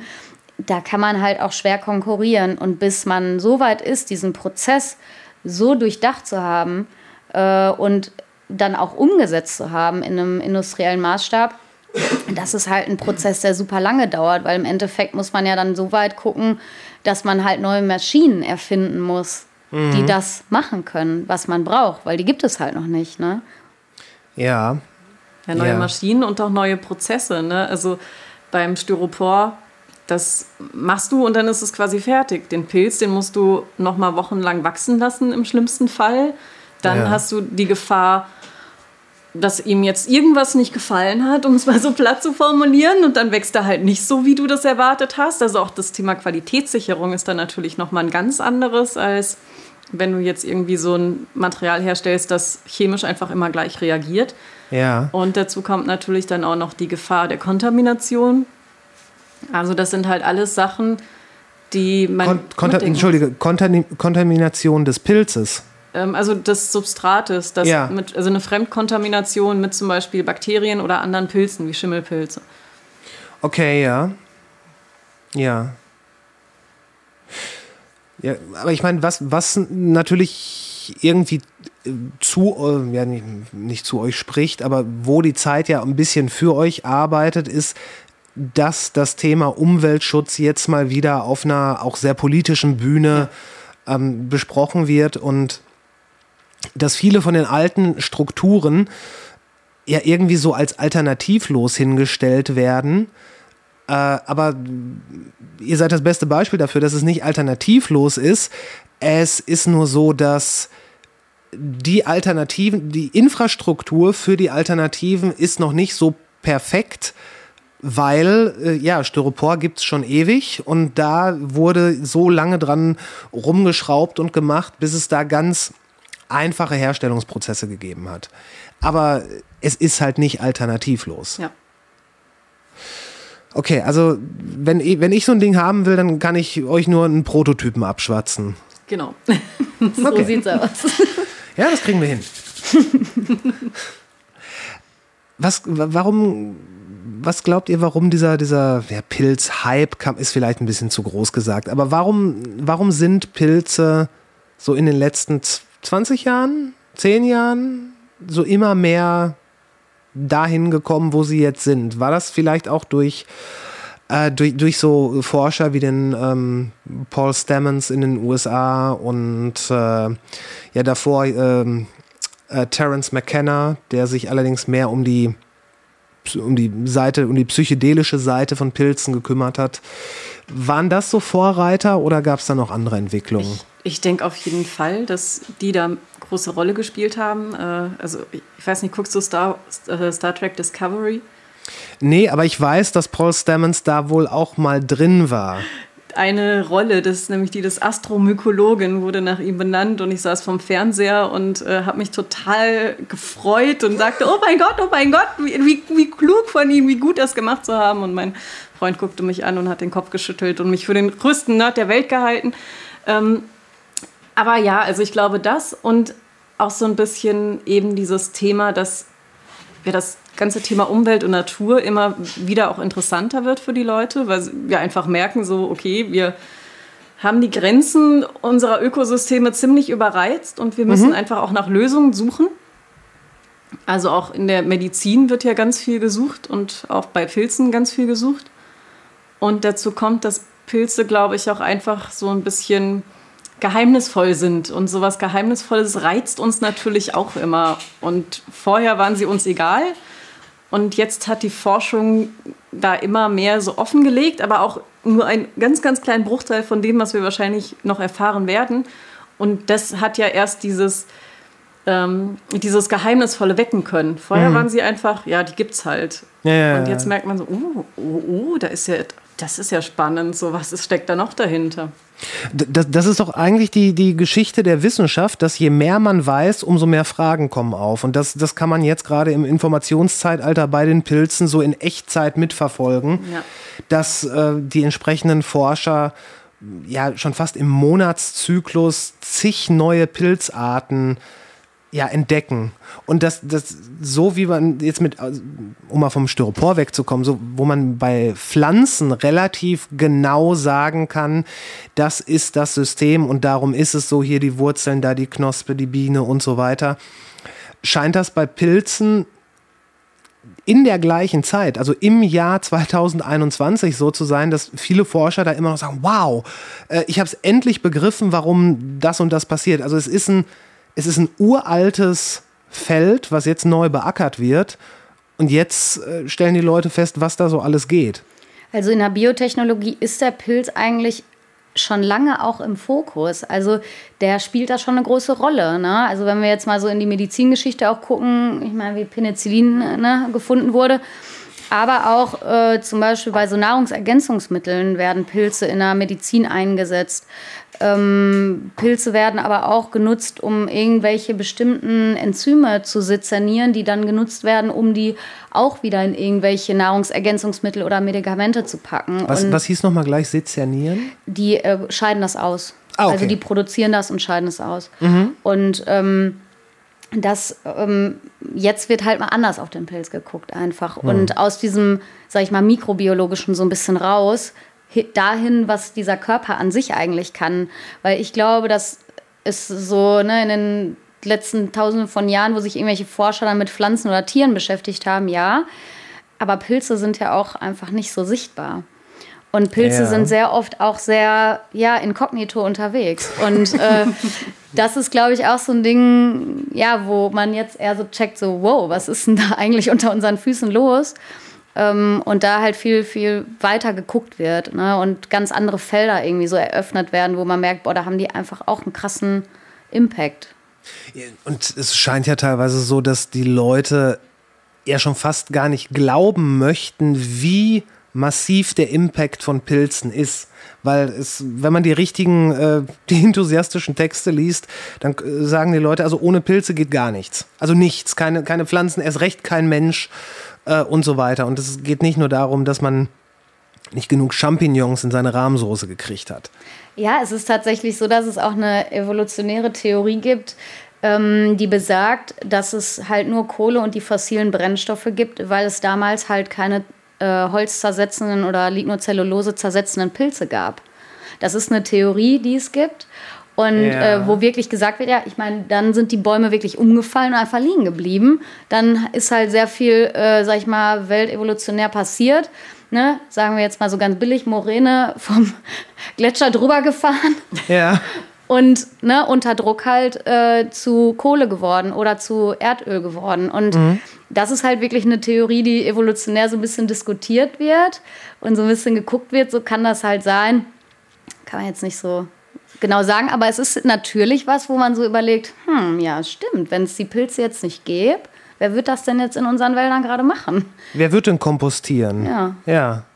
Ja, und dann, wenn man noch weitergeht, auf diese äh, Nahrungs- oder Nährstoffdistribution, wer würde das machen? Würden überhaupt große Pflanzen entstehen können oder äh, wäre das alles, wären das alles nur Flechten, wobei das ja auch irgendwo Pilze und Algen sind und ähm, habt ihr diese, diese Theorie gelesen, dass Flechten sowie, sowie die Weltbilder, also die Welterschaffer sind, weil Flechten oft in den kargsten Gegenden gedeihen können und dann zersetzen sie äh, Mineralien und dann fällt es ab und so wird quasi erst Erde und Boden produziert. Also Wo kommen Pilze her? Wo zum Teufel? Ja, da gibt es doch bestimmt irgendeine geile Theorie, dass die aus dem Weltall kommen. Ja, klar. Oder so, dass die irgendwie. Ich meine, es gibt ja tat- tatsächlich irgendwelche Kometen, die irgendwelche verrückten Bakterien und so äh, am Start haben oder auch ähnliche Bakterien wie auf der Erde. Also Ja, ja. Aber das von den Flechten, dass das so eine der ersten, sag ich mal, Lebewesen waren, die jetzt an Land irgendwie auch ähm, am Start waren, das kenne ich jetzt evolutionär auch. Aber dass, sag ich mal, die dafür zuständig sind, äh, Humus zu bilden oder dass überhaupt so ein Humus ausgebildet wurde, das war, ist mir neu. Wie gesagt, das, das geht alles auf ein Buch zurück, was ich, äh, was ich gelesen habe, aber das, er hat sehr gut beschrieben. Also ich, äh, ich traue ihm da, weil ein Viertel des Buches sind nur die äh, erklärten Fußnoten. Und ich glaube, der hat das schon gut gemacht. Das war übrigens äh, von Merlin Sheldrake äh, das Buch Verwobenes Leben. Riesiger Tipp. Lies ich lese es auch gerade, es ist super gut. Ach, du liest das? Ich lese es auch gerade. Ist wirklich gut, ne? Kannst ja. du mir direkt drüber wachsen ja. lassen. ja, das, das, aber das ist halt, das ist halt so geschrieben, es ist geschrieben, um Leute zu begeistern. Also es würde einen, einen gut abgehangenen Pilzforscher wahrscheinlich nicht so interessieren, weil das meiste kennt er, aber er hat es halt wirklich so gut verpackt, dass, dass es Spaß macht, das zu lesen und er, man hat wirklich so das Gefühl, man sieht ihn, wie er mit leuchtenden Augen da durchgeht und alles ganz faszinierend findet, was es ja, muss man neidlos sagen, am Ende des Tages auch ist. Ja, für mich ist das immer, ähm, und das ist auch ein Feld, in dem wir uns bewegen, auch äh, eine gewisse Form von Wissenschaftskommunikation. Also, sag ich mal, echt komplexe Informationen runterzubrechen für Leute, die nicht aus diesem Feld kommen. Und mhm. das, glaube ich, ist auch was, was so in den letzten 10, 15 Jahren so ein bisschen auch in der Wissenschaft angekommen ist dass man ähm, das tun muss. Erstens, dass man das tun muss, um den Leuten so ein bisschen die Augen zu öffnen. Hey, was ist denn hier so um euch herum los? Das hat natürlich auch was mit äh, Umweltschutz zu tun, aber auch mit diesem transdisziplinären Arbeiten. Also zum Beispiel eine äh, Person aus dem Designbereich geht ganz anders an das Thema ran als ich als äh, Wissenschaftlerin und also als ne, wirklich aus der Biologie stammende Wissenschaftlerin. Und mhm. das ähm, ist was, was wir wichtig finden. Deswegen sind wir in solchen Projekten auch unterwegs, ähm, wo wir wirklich irgendwie Leute mitnehmen wollen, Leuten die Möglichkeit geben wollen, mal in solche Prozesse reinzugucken. Weil ich muss sagen, ich finde das manchmal so ein bisschen schade, dass die Wissenschaft sich auch immer sehr äh, hinter so Fachsachen äh, auch versteckt, äh, obwohl es eigentlich Sachen sind, die andere Leute auch verstehen können und auch begeistern können. Und ich muss sagen, das war für mich auch ein Ansatz dieser Umweltbildung und Umweltpädagogik, weil ich da gemerkt habe, also das ist wirklich Umweltschutz, weil ich gehe mit den Kids raus und die fangen an, sich dafür zu begeistern. Die fangen an, selber die Augen aufzumachen, selber zu checken, wie schön es ist, im Wald zu sein, wie beruhigend das ist, wie ne, mhm. viel Spaß das macht was man alles für einen Quatsch machen kann. und darüber entsteht ja so eine Verbindung, so eine emotionale Verbindung. Und dann fängst du natürlich auch vielleicht irgendwann an, wenn du deine Pubertät dann überstanden hast. mal zu überlegen, okay, ich werfe jetzt hier nicht meine Bierpulle in den Wald, sondern nimm sie vielleicht mit. Ja, also ja, das sind ja wie so kleine Samen, die man so Leuten in die Köpfe steckt und dann hofft, dass sie irgendwann halt aufgehen. Mhm. Und das ist bei uns halt irgendwie in diesem Thema auch so, dass wir immer hoffen, dass wir mit manchen Formaten irgendwie Leute mitnehmen können, die irgendwie mit einer coolen neuen Idee um die Ecke kommen. Also dass man auch in diesem Gedanken von diesem Open Source unterwegs ist und sagt, komm, wir werfen alle unser Wissen hier auf den Tisch und gucken, was dabei rauskommt. Weil die Zeit drängt ja auch ein bisschen. Ne? Also wir ja. können jetzt nicht alle hier in unserem kleinen, äh, ich habe aber 200 Patente hier abgeschlossen, deswegen erzähle ich dir bloß nicht von irgendwas. Ja, klar, ist natürlich in unserem Wirtschaftssystem einfach Realität. Aber wir wollen da irgendwie so ein bisschen noch was zwischenschieben. Ich, ich glaube, ich glaub, die Wissenschaft braucht auch so noch eine Handvoll mehr Rockstars. Weißt du, so Leute, die, ähm, die dann vielleicht auch von dem einen oder anderen Kollegen benasrümpft werden, weil, weil sie halt auf jede Bühne gehen, die ihnen geboten wird, um das Ganze zu machen. Ähm, das ist, und das ist ja das, was auch so ein bisschen in Amerika jetzt gemacht wird durch äh, ja, du hast Neil deGrasse Tyson als Superstar der Astrophysik, du hast äh, Bill Nye, der, ich glaube, der hat nicht mal einen Doktortitel, aber der ist halt The Science Guy. Und so Leute, die halt das Ganze vernünftig kommunizieren können und halt auch unter äh, entertaining, also Infotainment ja. quasi. Weil es, auch wenn man sich jetzt so die letzten 16, 15, 16 Monate anguckt, man denkt ja, komm, wir leben in der Informationsgesellschaft und die Leute haben ja theoretisch Zugang zu allen Infos, mhm. die äh, die frei verfügbar sind. Und das sind mehr als ein Mensch sich überhaupt in den Kopf packen kann. Trotzdem ist es dann so ein bisschen frustrierend, wenn man sieht, dass die, dass, dass Leute überhaupt nicht im Ansatz begreifen, wie wissenschaftliches Arbeiten überhaupt mhm. funktioniert. Mit, äh, ich meine, wie lange dauert es, um eine bestehende wissenschaftliche Meinung gleich welchen Fachs zu widerlegen? Dieses ganze Peer Review und all sowas. Also, dass, dass da die Mühlen aufgrund des, äh, eines sehr sicherheitsfixierten Systems sehr langsam malen und dass man im Grunde genommen am Ende nie die absolute Wahrheit finden kann. Weil es ja immer nur äh, ist, das ist, so ist es, soweit wir bis hierhin wissen. Genau, das ist im Endeffekt immer so ein kleiner Einblick. Ja. Ich stelle mir das immer vor wie so ein Fenster, was so irgendwie zugefroren ist oder vernehme und man macht so ein ganz klein bisschen, machst ja. du so weg und da guckst du mal durch. Aber ja. was da alles noch ist, ne, ist halt so, pff, keine Ahnung. Und wenn man da auch in die Geschichte der Wissenschaft guckt, gibt es ja viele Momente, wo irgendwie wirklich feste bestehende Meinungen über sehr, sehr lange Zeit am Start waren und plötzlich ähm, kommt eine Forschung, die aber auch dann zehn Jahre gedauert hat, raus und mit den Ergebnissen und fegt einfach alles vom Tisch. Und das passiert und das ist halt dann immer natürlich, finde ich, auch ein Anstoß, weiter zu gucken, auch in Ecken, wo andere sagen, hier. Und gerade so, sag ich mal, die etwas festgefahrenen Wissenschaftspersonen, die sind nicht oft nicht offen für sowas und mhm. ähm, sind so sehr festgefahren in so einer klassischen Forschungsidee. Und ähm, dementsprechend sind das aber auch Leute, die oft zum Beispiel so verurteilen, dass sich Wissenschaftler wie so ein Rockstar dann dahinstellen und sagen, ey, ich will die Leute halt begeistern zu dem Thema, ich möchte die mitnehmen. Und in Deutschland zum Beispiel haben wir da ja auch so ein Beispiel, der Peter Wohlleben zum Beispiel. Mhm. Der hat ein ähm, Buch über ja, Wälder und alle möglichen Systeme da drin geschrieben. Und ich meine, ich war jetzt auch nichts für mich ne, persönlich. Aber wissenschaftlich gesehen, also wenn man mal geguckt hat, auf welche ähm, Untersuchungen er sich bezieht, war das wissenschaftlich gesehen äußerst fundiert. Und ähm, der hat es halt so geschrieben, dass er sehr viele Leute, die eher weiter weg davon sind, mitgenommen haben, die gesagt haben, boah, krass, was geht denn hier ab im Wald? Und ähm, wo ich insgesamt sage, auch wenn es jetzt nicht persönlich was für mich war, ähm, war das für mich trotzdem etwas Wichtiges. Also, dass jemand irgendwie offenbar den Leuten mal so so einen kleinen Hint gegeben haben, so, ey, guck da mal hin. Ne? Und der hat offenbar da irgendwie ein Sprachrohr gefunden, was halt bei einigen Leuten angeschlagen hat. Ja, es ist halt auch nicht jeder Wissenschaftler, nicht jede Wissenschaftlerin der Typ dafür. Ne? Also klar, so, klar. Ein, so ein Rockstar zu sein, das, da muss man einfach der Mensch für sein.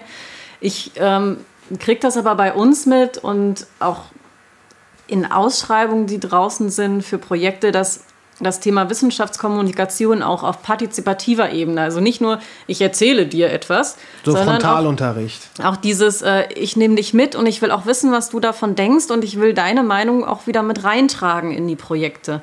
Also das nimmt, also das gibt es jetzt immer mehr.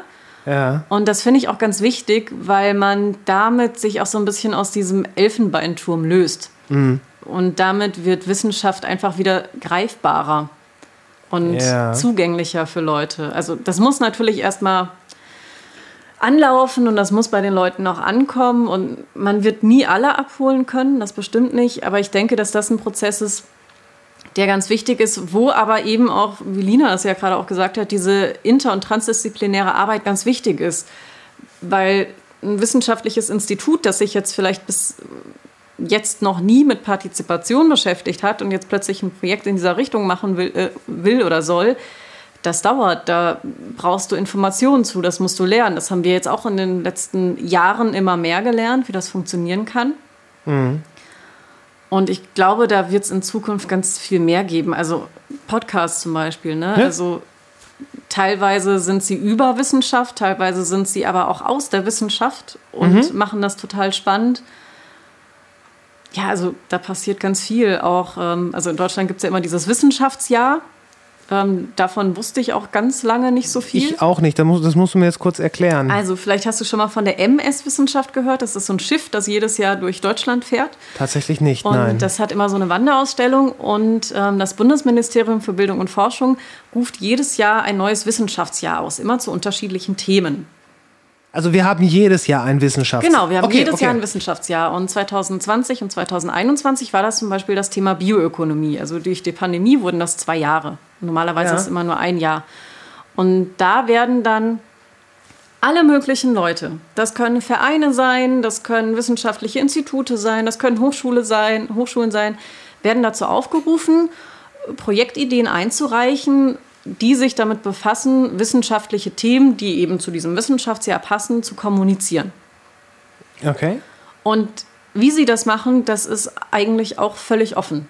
Also das können sie machen in Form von Theaterstücken, Lesungen, Podcasts, äh, Ausstellungen. Ähm, und da passiert schon ganz viel tatsächlich. Ähm, irgendwie müssen wir es nur auch noch so ein bisschen mehr mitkriegen, glaube ich. Ja. Und ähm, das, ja, wie, wie das genau funktionieren kann, weiß ich jetzt auch nicht. Äh, Habe ich nicht die goldene Lösung für. Vielleicht Äh, einfach mehr machen. Also noch einfach, einfach mehr machen, unabhängig von so einer wirklich guten Institution wie dem Wissenschaftsjahr, aber einfach, einfach mehr nach draußen Mhm. gehen, mehr über die sozialen Medien, YouTube oder wie auch immer, mehr raushauen und vielleicht sich einfach selbst auch als so eine, ja, als so eine Größe inszenieren, die kommunizieren kann. Dafür brauchst du natürlich die Leute. Ne? Also ich kriege das bei uns am Institut mit. Wir fangen jetzt auch demnächst an mit einem Podcast und Macht ihr das? ja, Sehr gut. Macht ihr beide das dann? Äh, ich bin auf jeden Fall involviert. Ich weiß noch nicht, wir wissen noch nicht genau wie und alles. Äh, die Details weiß ich noch nicht, aber es soll wohl einen Podcast geben.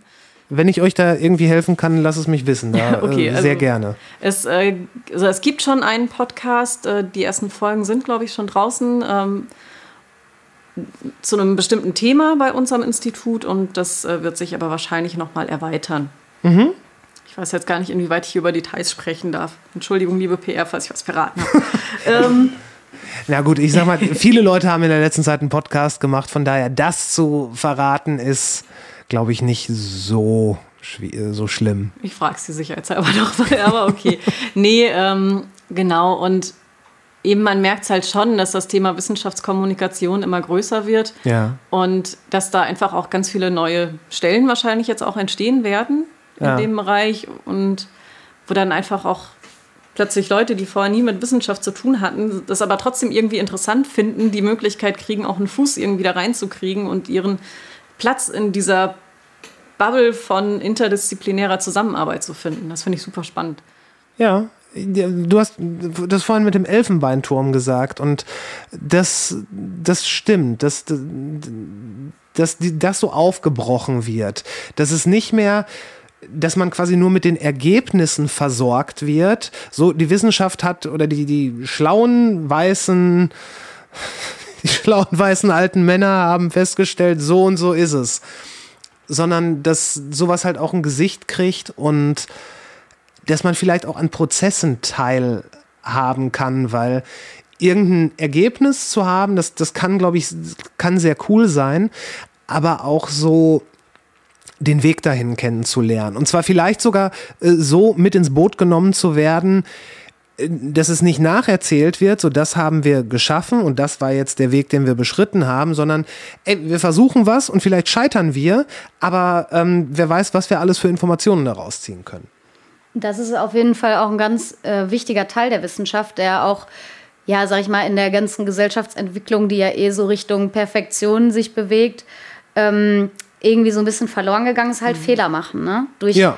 durch Fehler im Labor sind richtig viele, richtig krasse Sachen entdeckt worden. Ne? Und War Penicillin nicht sogar auch Genau. ein Fehler? Genau, es war halt ein Zufall. Und Ja. das sind so Sachen, äh, wo man auch wieder, ja, sag ich mal, wissenschaftlich denkende Personen, wie auch äh, Menschen, die gar nichts damit zu tun haben aus dem Feld, dass man anfängt, sich das wieder zu trauen. Auch einfach immer ins Blaue hinein, irgendwas zu machen Ja. und auch wirklich damit zu rechnen, dass es nicht klappt, aber zu gucken, ey, was ist dann am Ende da? Kann ich vielleicht daraus irgendeine Erkenntnis ziehen oder so, ne? Und da geht es ja auch einfach darum, stell dir eine Frage, geh dieser Frage nach. Also es geht auch um eine Selbstermächtigung, um ein Neugierigsein, um ein benutz halt dein Gehirn. Du hast so ein Teil. So, also nimm es und äh, bring es irgendwie ein. Und wie das dann halt ist, wird halt auch nicht gewertet. Und das zum Beispiel fand ich hier immer sehr schön, dass es halt egal, ob du irgendwie äh, irgendwas krasses studiert hast oder du gar nichts studiert hast oder sonst wer bist. Es ist einfach nicht wichtig, sondern es ist wichtig, dass du irgendwie offen dieser Sache entgegengehst, man sich zusammensetzt und irgendwie freundlich miteinander überlegt, so über ein Thema überlegt. Und da entstehen so viele schöne Dinge und so viele, also alleine schon diese Momente sind total wertvoll. Mm, aber yeah. es entstehen auch richtig coole Ideen. Und ähm, ich, das finde ich manchmal so ein bisschen schade, dass, sag ich mal, einem so ein bisschen schon gesagt wird, okay, es muss alles immer so in einem, es hat halt geklappt, enden. Ja. Und ähm, dass diese Fehlerprozesse so ein bisschen, ja, auch negiert werden. Und da muss ich sagen, alle komischen, in Anführungszeichen, Anarchos der Wissenschaft, wie jetzt zum Beispiel Einstein oder so, die haben immer über all diese Grenzen drüber gedacht. Immer. Und das waren Leute, die haben halt irgendwas super krasses herausgefunden. Und das, äh, da habe ich das Gefühl, dass alles so ein bisschen eingefärcht wurde und dass man sich da irgendwie so langsam auch mal wieder rausbefreit. Ne? Ich finde, das sieht man an der aktuellen Diskussion in der Pandemie auch ganz krass. Also die Wissenschaft sagt, wir vermuten das, wir haben herausgefunden das, daraus schließen wir das. Dann kommt irgendwann raus, okay, damit lagen wir so ein bisschen falsch mit der Prognose, weil wir haben das und das nicht bedacht oder da war irgendwas, das wussten wir noch nicht, wir wissen es immer noch nicht genau. Aber die Wissenschaft oder WissenschaftlerInnen, die geben das ja auch zu, wenn sie Fehler gemacht haben oder wenn halt irgendetwas nicht wie erwartet rausgekommen ist. Und das ist eben Wissenschaft, ne? Also dann arbeitet man daran weiter. Und dieses ganze wirtschaftliche Denken, was ja, glaube ich, bei vielen mittlerweile angekommen ist oder was teilweise auch in den Schulen gelehrt wird. Also für mich waren Fehler machen in der Schule ganz, ganz tragisch. Ich muss mich da heute noch manchmal rausarbeiten, dass Fehler völlig okay sind. Ähm, da wird das dann von den Menschen, den WissenschaftlerInnen total vorgeworfen, so nach dem Motto, oh, du hast da einen Fehler gemacht, die können wir nicht mehr vertrauen. So. Ja, ja. Äh, es ist halt so ein, so ein, es wird so eine absolut, ein absoluter Erfolg wird eingefordert. Und alles, was, äh, was bis dahin nicht so gut geklappt hat, sollte man was total bescheuert ist, aber um seiner Reputation nicht zu schaden, besser unter den Teppich kehren. Also das, das ist ja eigentlich so ein sehr binäres Denken. So, es gibt äh, wir sind hier, wir wollen dahin, es gibt einen Weg. Es, ne, die kürzeste Verbindung zwischen zwei Punkten. Das heißt, es gibt einen Weg und nichts anderes. Man hat ja auch in der, in der Pandemie immer wieder was gehört, wenn es hieß, ja, aber der sowieso, der sagt ja, das ist gar nicht so schlimm und der ist auch Wissenschaftler. Ähm, ja, aber Wissenschaftler, also zumindest so sehe ich das auch hier, Wissenschaftler sind ja auch erstmal Menschen. Und ja. Menschen sind, ja, äh, Menschen sind sowohl fehlbar und teilweise gehen sie auch in die falsche Richtung. Das ist ja auch in der Forschung öfter passiert. Siehe Penicillin. Ja, es ist halt so ein bisschen. Ähm ich finde, das ist dann immer so ein bisschen, glaube ich, auch so, so ein menschlicher Punkt. Also einfach eine Angst, etwas nicht verstehen zu können oder etwas nicht kontrollieren zu können. Und das merkt man ja in der Pandemie auch. Ne? Mhm, weil, ja. weil da ist was passiert, wo alle nicht wussten, boah, scheiße, wie gehen wir jetzt damit um? Ne? Wie soll man in einer globalisierten Welt jetzt damit umgehen? Das war ja ein richtiges, ey, wir müssen ausprobieren. Okay, jetzt haben wir gemerkt, das funktioniert gut, dann gehen wir da hinterher und so weiter. Man hat natürlich alte Forschungssachen, wie zum Beispiel Aerosolforschung oder so, nutzen können, um irgendwelche Erkenntnisse zu gewinnen. Aber der Mensch mag es nicht, wenn er Sachen nicht komplett zu 100% kontrollieren und verstehen kann. Das kann mhm. der Mensch nicht leiden. Und er möchte natürlich von allen offiziellen Stellen, von einem Politiker, möchte der ja nicht gesagt bekommen, gegebenenfalls wäre es gut, dieses Gesetz zu machen, weil ich könnte mir vorstellen, dass das so und so enden wird. Nee, die wollen von dem gesagt bekommen, ich mache das so, weil so wird das gelöst. Und dann ja. sagen die, jo. Und das ist natürlich was, also das kann man auf die Politik ja genauso beziehen und sagen, woher soll man wissen, dass ein bestimmtes Gesetz etwas ganz Konkretes nach sich zieht. Da sind so viele Faktoren, die damit reinspielen. So einfach ist die Rechnung halt nicht. Ja. Aber das ist was, das mag der Mensch nicht. Und deswegen, glaube ich, ist auch so ein bisschen diese, ja, dieses Misstrauen in die Wissenschaft äh, auch in dieser Zeit nochmal geschürt worden. Allerdings auch durchaus von politischer Seite. ähm, weil die Politik sich teilweise ja auch nicht äh, in der Form orientiert hat und wirklich gesagt hat, ey, das ist wichtig, Wissenschaft ist wichtig und wir beziehen uns komplett darauf und stehen da komplett hinter. Das hat auch gewackelt. Ne? Und ich glaube, das ist auch was, wo ja manche Menschen, die so ganz weit draußen stehen innerhalb dieses Feldes so, dass die dann denken, wow, okay, nee, Moment mal, wer ist denn das da im weißen Kittel überhaupt? Ne? So. Was ja irgendwo auch eine berechtigte Frage Absolut. ist. Absolut. Aber auch nur in dem Moment, wenn man, wenn man das auch so präsentiert kriegt, dass der weiße Kittel mir jetzt die absolute Antwort gibt. Hm. Wenn das einfach nur jemand ist, der nach bestem Wissen und Gewissen und nach erhobenen Daten eine Prognose erstellt, äh, ja, dann ähm, ist es halt auch nur das und das ist gut, dass er das tut. Aber überleg mal, wie es bei Ärzten ist. So, bei Ärzten ist auch das, wenn der dir sagt, so, du hast das und das oder dies und das ist, dann ist das für voll viele Menschen einfach geschriebenes Wort. Das ist, ja. das ist so, ne? Und das ist halt so ein bisschen genauso wie, es gibt halt nur diese eine Lösung, gesund zu werden. Und es gibt zwei Millionen Krankheitsgeschichten, wo genau klar geworden ist, nee, dieses eine Medikament, was da irgendwo schulmedizinisch äh, jetzt so die Lösung sein soll, hat nicht funktioniert, aber irgendwas anderes hat funktioniert. Ne? Ja. Und ähm, aber das sind alles so Dinge, ja, die sind halt offen. Da geht es um eine Selbstverantwortung, da geht es um ähm, sich selber kennenlernen, zu gucken, was ist gut für mich. Da geht es auch um Vertrauen in irgendwelche Daten. Das sind so viele Sachen, die nicht zu kontrollieren sind. Und das mag man ja nicht so gerne, Kontrollverlust. Ja, und vielleicht ist das auch ein gutes Stichwort, warum viele Menschen gefühlt zumindest gerade so eine, so eine, ja, so eine Scheißzeit haben und sich so ein mhm. bisschen mhm. so sehr unzufrieden sind, weil die ganz viele Ablenkungen waren jetzt in der Corona-Zeit weg. Gleichzeitig haben sie die volle Bandbreite der Informationsgesellschaft mitbekommen wurden mit neun von zehn Dingen konfrontiert, wovon sie selber keine Ahnung hatten, weil sie sich damit nie auseinandersetzen mussten. Und die stellen, viele Leute stellen fest, okay, wir sind auf offener See in einem kleinen Boot, was wir nicht gebaut haben und es, es gibt keinen Captain und der, der so tut, der weiß auch nicht genau wohin. Und äh, ich hatte neulich einen Bekannten, der gesagt hat, wir müssen lernen, wir müssen vom Jazz lernen, wir müssen lernen zu improvisieren und nicht das Improvisieren als äh, das, den letzten Strohhalm sehen. Ja. Weil es ist ja, ne, wir haben einen Plan und wenn das nicht funktioniert, gibt es einen Plan B und wenn alle Stricke reißen, dann müssen wir improvisieren. Mhm. Und dieses alles ein bisschen weniger gezwungen sehen und vielleicht sogar, das mag vor dem Hintergrund einer Pandemie naiv klingen, aber das Ganze so ein bisschen spielerischer, balancemäßiger zu sehen, würde ich sagen. Und mhm. ich meine, vielleicht auch der Wissenschaft mehr Zeit geben, weil ich glaube, das war jetzt auch das erste Mal wirklich in der Geschichte der Menschheit, dass ganze Völker auf die Wissenschaft geguckt haben. Was machen die denn da? Ist ja auch mit der hier mit der, mit der Impf, äh, mit, mit der Impfgeschichte, mhm. wo es dann heißt, ja, der Impfstoff ist aber viel schlechter.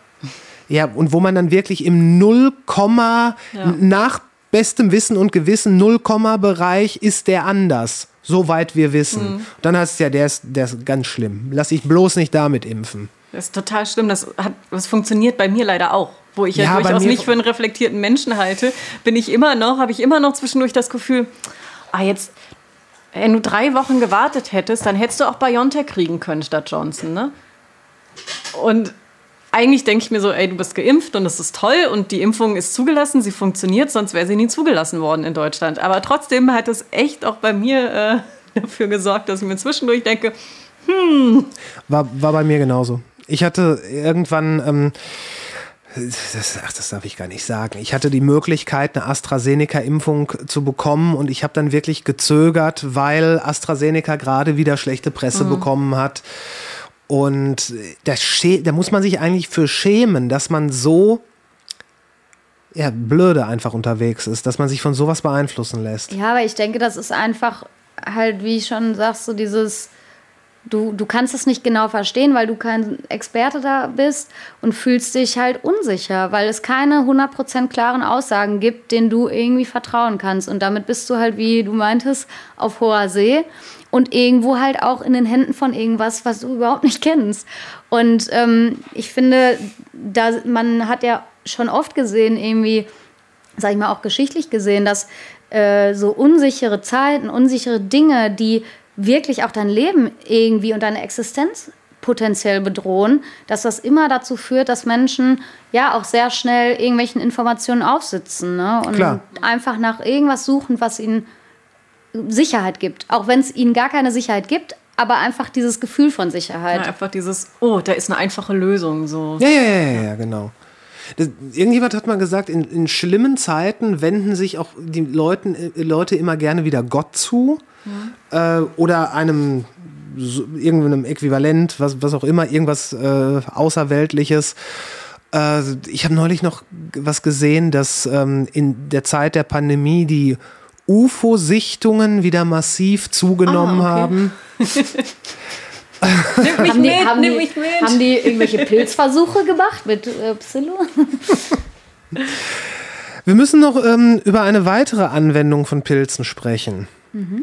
Ähm, und das ist die äh, Wirkung als Psychedelika. Da sind Pilze ja auch weit vorne im Rennen. Ähm, gerade, nein, Mescalin falsch, Mescalin ist ein Kaktus.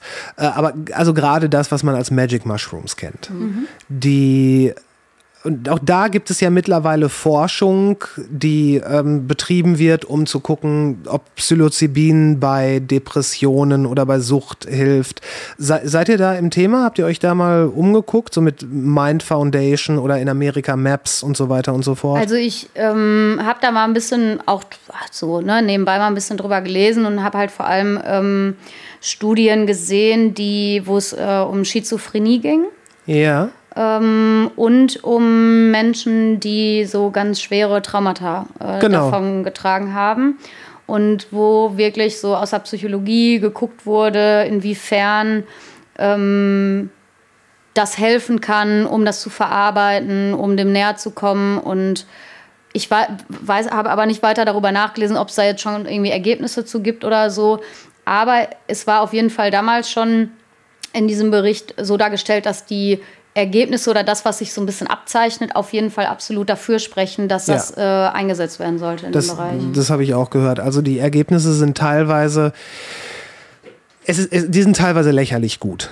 Äh, dass man, dass es, dass es wirklich schon zu gut, um wahr zu sein, klingt, dass man offenbar mit Pilzen nahezu alles alles wieder hinkriegt. Äh, das, das ist bei Depressionen, bei äh, hier posttraumatischem Stresssyndrom, bei Suchtgeschichten. Äh, mit teilweise sehr, also sehr, sehr schnell auch äh, und lang anhaltend. Also ich habe was gelesen, das war auch ähm, in einem Buch von Michael Pollan, wo es darum ging, dass ich meine, das waren irgendwelche Veteranen, die dann mit PTS, PTSD nach Hause gekommen sind und die hatten zwei oder drei Sessions mit Psilocybin und sind dann seitdem quasi symptomfrei und kommen, kommen klar, wie man so sagt. Und das ist jetzt fünf Jahre her. Das heißt, man sagt, vielleicht muss man da noch mal ran, aber vielleicht auch nicht.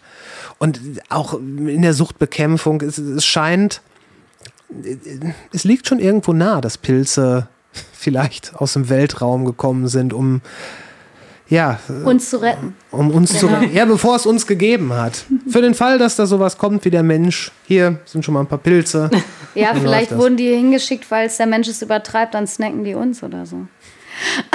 Da gibt es auch coole Biodesign-Projekte mit ähm, so Anzügen, wo dann zum Beispiel Pilz, äh, lebende Pilze mit drin sind, die dich dann schneller verdauen sollen, wenn du dann gestorben bist.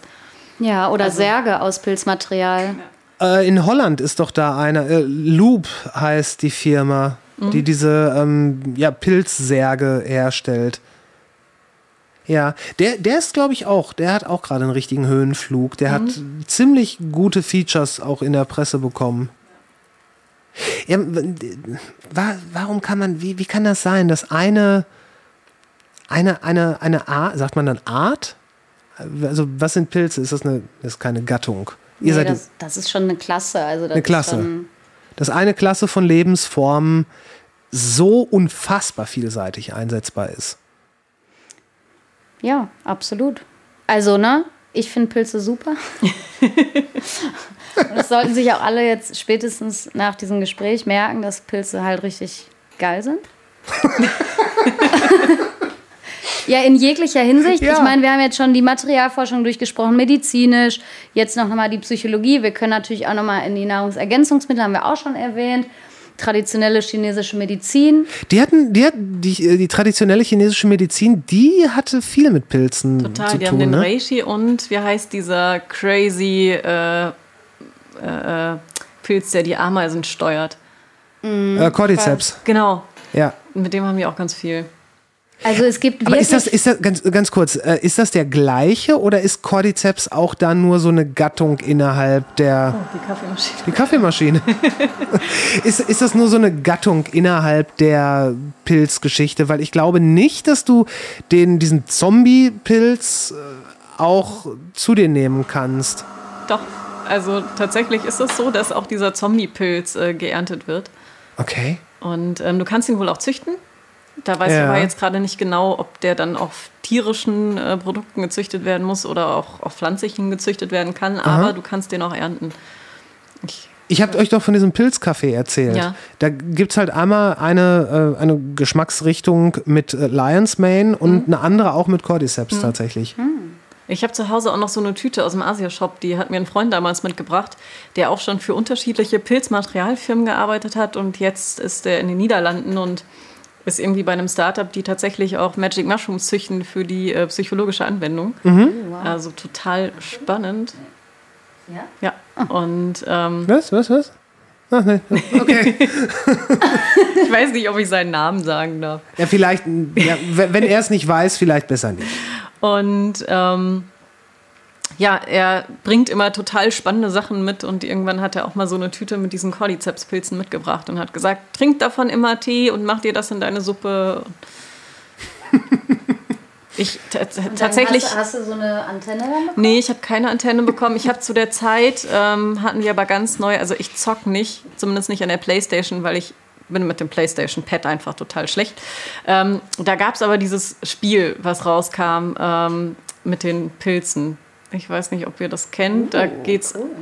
Im, Im Endeffekt ist es angelehnt an Cordyceps. Und die Story ist, ah, ich weiß leider gerade echt nicht, Last of Us heißt es, glaube ich. Das ist doch ein, so ein Zombie. Genau, Dingen. und ja, aber die Zombies sind entstanden durch Pilze. Die Leute, die Zombies sind Ah. von Pilzen befallen. Die sind nämlich von Ah. diesen von mutierten Cordyceps-Pilzen befallen oder so. Und zu dem Zeitpunkt hatten wir dieses Spiel relativ neu und Anthony, jetzt habe ich den Namen doch gesagt, Entschuldigung, aber er ist locker drauf, er wird das, äh, glaube ich, hinnehmen.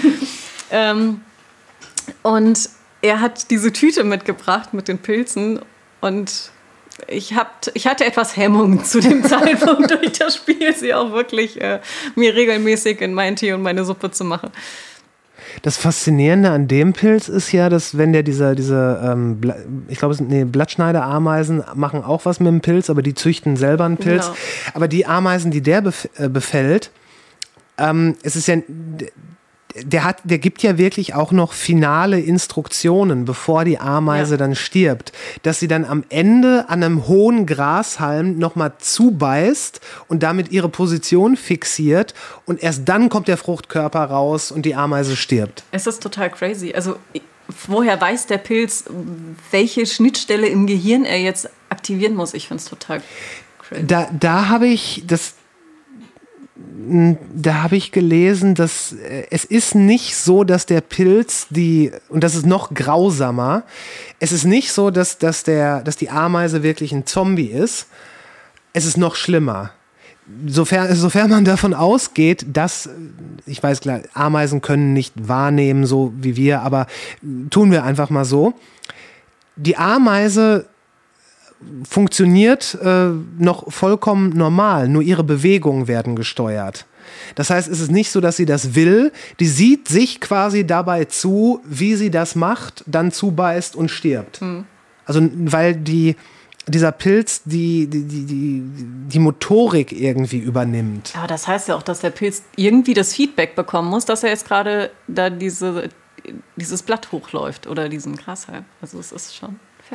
Ich muss jetzt nicht eine Lanze dafür brechen und euch erzählen, wie krass Pilze drauf sind. Es gibt einen Pilz, der kann Radioaktivität abbauen. Den haben sie doch, ja, in Tschernobyl haben sie den noch gefunden. Ja, das wird sogar recht häufig äh, eingesetzt und da wird auch noch recht viel dran geforscht. Also wir hatten auf, ähm, waren in Belgien mal vor ein paar Jahren auf ähm, einer äh, Konferenz, wo es so um holzabbauende Pilze ging. Und das war auch super interessant, weil da sehr, sehr viele verschiedene ähm, ja, Bereiche und Leute aus allen möglichen Richtungen irgendwie am Start waren. Manche, die haben Bier mit Pilzen gebraut, die anderen kamen wirklich irgendwie aus Asien und haben, waren Besitzer von so riesigen Industrieanlagen, die einfach Pilze ne, für, für den Lebensmittelmarkt züchten. Äh, dann aber auch Materialforschung und so, also sehr viele verschiedene Sachen. Und da habe ich äh, einen Wissenschaftler kennengelernt aus Frankreich und der hat gemeinsam mit seiner Gruppe daran geforscht, wie ähm, Pilze äh, Schadstoffe aus so alten Brachflächen, also aus so Zechenbrachflächen, mhm. Industriebrachflächen, äh, wie da Schadstoffe halt von diesem Pilz und die wurden noch nicht mal durch den Pilz rausgefiltert, sondern der Pilz hat die einfach unschädlich gemacht. Also der hat Verbindungen, die sonst von der Natur nicht aufzubrechen sind, halt zerstört und damit waren sie nicht mehr toxisch. Also absolut okay. wahnsinnig. Ja, wir hatten jetzt auch letztens, also wir haben ein Wissenschaftskommunikationsprojekt aktuell auch noch laufen. Ähm, das heißt Alte Bekannte. Da geht es eben um Bioökonomie, ist eben in diesem Wissenschaftsjahr. Und da hatten wir letztens auch eine Debatte. Und da hatten wir die Frau Erika Kote, heißt sie dabei. Ähm, Frau Dr. Professor Erika Kote, glaube ich. Und ähm, die hat übrigens auch ein paar, zwei Bücher über Pilze geschrieben. Sehr nett zu lesen. Ähm, ja, sind die gut? Also es sind so ein bisschen Anekdoten auch. Also so ja, ja, ja. ganz, also es sind wirklich so kleine Büchlein. Ähm, ich lese die abends so vorm Schlafengehen. Total süß. Und ähm, die forscht nämlich auch eben genau daran und ähm, die bringen eben nicht nur Pilze in den Boden, sondern die sagen wirklich, das ist ja eine ganz große Symbiose. Und die bringen Pilze in den Boden, Bakterien und einfach so großes, große Menge an unterschiedlichen Organismen und bringen die eben in diesen Boden ein, um, ich glaube, Tagebaureste sind das, Tagebauflächen, eben auch wieder irgendwie nützlich, nutzbar zu machen. Also mhm. nicht zwingend jetzt dann für Gemüse oder Nutzpflanzen, die wir essen können, aber dass eben grundsätzlich diese, ganz, dieses ganze Gelände weniger giftig wird. Wahnsinn. Was sind eure Lieblingspilze? Machen wir es erstmal einfach. Welche Pilze esst ihr gerne? Enoki sind super lecker. Wer? Enoki, diese ganz, ganz, ganz kleinen im Asia-Markt gibt es die oft. Ja. Die wären jetzt auch mein Favorit gewesen, muss ich sagen. Und ich bin einfach so ein ganz typischer 0815 Champignons-Fan. Okay. Ich mag ähm, gerne Steinpilze und Pfifferlinge, muss ich oh, sagen. Ja, sind aber das sind halt dann, äh, das ist halt auch nochmal so eine Sache bei den Pilzen und der Pilzzucht. Es gibt ja einige Pilze, die kann man wirklich auch im Labor oder irgendwo ne, äh, industriell züchten, aber es gibt halt auch welche, die kannst du nicht züchten. Champignons kann man doch äh, genau. kann man doch wahrscheinlich sogar sehr einfach und mhm. Austernpilze doch auch. Genau. Ja. Pfifferlinge nicht, oder? Mhm. Und zum Beispiel Steinpilze auch nicht. Und das liegt oft daran, dass die halt so komplexe ähm, Symbiosen auch wieder eingehen mit den ganzen Pflanzen drumherum und anderen Pilzen drumherum, dass ähm, man das einfach nicht so einfach so nachstellen kann. Mhm. Und was sind so von der von der Faszination eure Favoriten? Also ich bin hier ganz gern so ein bisschen creepy unterwegs und gucke super gerne Horrorfilme. Wobei das letzte Jahr konnte ich keine mehr gucken tatsächlich. Äh, das war mir, glaube ich, alles Horror genug. Und deswegen finde ich die Cordyceps sehr, sehr spannend, muss ich sagen. Ja. Die also ich, ich mag gerne die, ähm, den Tintenfischpilz. Der sieht auch richtig creepy aus. Das sieht so aus, als wenn so eine, ich würde jetzt mal so, so eine Satanshand aus dem Boden heraus, die so knallrot ist und es sieht wirklich aus wie so Tintenfisch. ähm, Arme, die da rauskommen, die sind knallrot. Okay. Und äh, der ist auch in Deutschland heimisch. Und, ähm, Und wie heißt der Tintenfischpilz? Ist der giftig? Weiß ich nicht, ehrlich gesagt. Also Okay. den kann man auf jeden Fall nicht, also ich, man kann ihn nicht essen, soweit ich weiß. Ja. Ob er giftig ist oder nicht, ist ja dann nochmal eine andere Sache, weil es oft schon so ist, dass sie auch jetzt, du kannst sie essen, aber sie sind halt nicht genießbar. Ja, okay. Schmecken halt scheiße. Genau. Okay. Wo du gerade sagtest, so creepy, ähm, du hast bestimmt die Serie Hannibal gesehen. Ja, Die eine Folge, wo es auch irgendwie mit Pilzen dazu ging, erinnerst du dich? Das war in der ersten Staffel. Da war auch äh, übrigens Paul Stamets mit ähm, von der Partie. Ich weiß nicht, ob der kurz mitgespielt hat, aber der war auf jeden Fall auch der Berater dafür. Und da muss ich jetzt dran denken, als du diese, diese Satanshand erwähnt hast. Aber es gibt, ähm, also was so Formen angeht und so, da gibt es ja irgendwie so alles. Und Ja. ähm, das ist ja, sag ich mal, allein aus ästhetischen Gründen irgendwie schon was, finde ich, was ja ihn irgendwie dann auch so anspricht. Letztens bin ich irgendwie spazieren gegangen und dann ähm, war da so ein, alten, so ein alter Weidenstamm und der war einfach, das waren zwei Meter entlang, äh, einen Meter breit, wirklich schwefelgelbe Schwefelporlings-Konsolen. Boah, cool. Und das, der wird auch Chicken of the Wood genannt. Also der schmeckt, den kannst du essen und der schmeckt wirklich wie, wie Hühnchen. Alles schmeckt wie Hühnchen. Und ähm, Du meinst jetzt, den kann ich essen? Ja, und der, das war einfach knallgelb. Leuchtet dich das dann so an, so mitten in der Natur? Das ist ja auch so was, was einem einfach so krass ins Auge springt. Ja, ja. Äh, Und heißt es, ich könnte den da direkt von der Rinde naschen? Du, ja, also du Oder ich meine, solltest. muss man den kochen? ja, es ist schon besser, solche Sachen nicht zu viel roh zu sich zu nehmen, weil da oft Sachen drin sind, die werden für uns besser verwertbar, wenn man sie halt erwärmt. Okay. Also brät oder. Binden Pilze nicht teilweise auch Giftstoffe auf eine ziemlich massive Art und Weise? Ja, das wird oft so gesagt, dass Pilze halt ähm, so Schwermetalle Ja, ja, ja, ja, ja. und äh, dementsprechend aus manchen Gebieten auch nicht so konsumiert werden sollen. Mhm. Das ist schon ein Thema, ja. Das stimmt auch. Also das ist nicht so ein, so ein, so ein, so ein Volksglaube. Nee, aber man kann auch nicht sagen, dass das jeder Pilz gleichermaßen macht. Dafür wissen wir noch zu wenig über die Genau, also das hatte ähm, die Frau Kote zum Beispiel erzählt, auch in dem, äh, in dem Vortrag. Die Pilze, die die halt eben in dieser Organismuskultur, die sie da in den Boden geben, mit drin haben, die sammeln eben auch diese Schwermetalle aus dem Boden in den Fruchtkörpern.